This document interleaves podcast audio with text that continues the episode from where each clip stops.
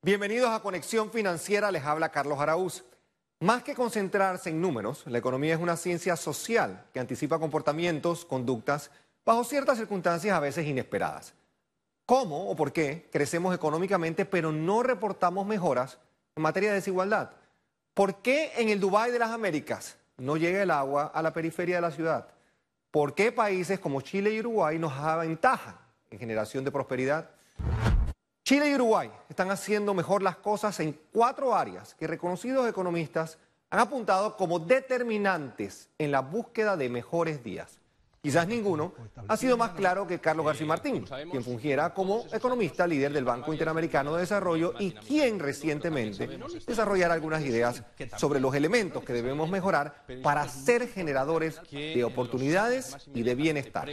Estos cuatro elementos fueron mejoras en educación, procurar la cohesión social que tanto nos esquiva, enfocarnos en desarrollar competitividad y finalmente cómo fortalecer nuestras instituciones. En materia de educación y competitividad, sendos estudios han sido recientemente publicados sobre qué acciones implementar para corregir, para enmendar.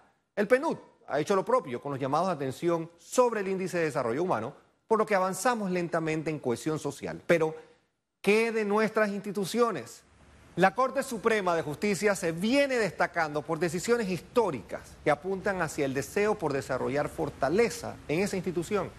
Independientemente de estar o no de acuerdo con que Panamá sea un país minero, el fallo concerniente al contrato con la empresa minera Panamá SA debe verse como positivo en lo que a jurisprudencia se refiere por su histórica redacción, tanto en contenido como en respeto a los tiempos. La decisión de no aceptar el recurso de casación al expresidente y candidato presidencial Ricardo Martinelli es otro hito que aporta a la independencia y autonomía de los poderes.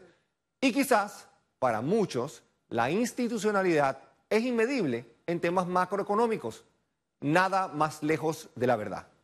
Fallos de la Corte Suprema de Justicia de cualquier país envían mensajes altos y claros sobre transparencia y rendición de cuentas que, a la postre, son elementos esenciales en un país que quiere transmitir claridad en las reglas, un país que quiere mejorar su imagen para atraer inversión extranjera directa que permita la creación de empleos dignos. Decisiones tomadas por la Corte Suprema de Justicia recientemente pueden ser muy polémicas y quizás para algunos no son de entero agrado.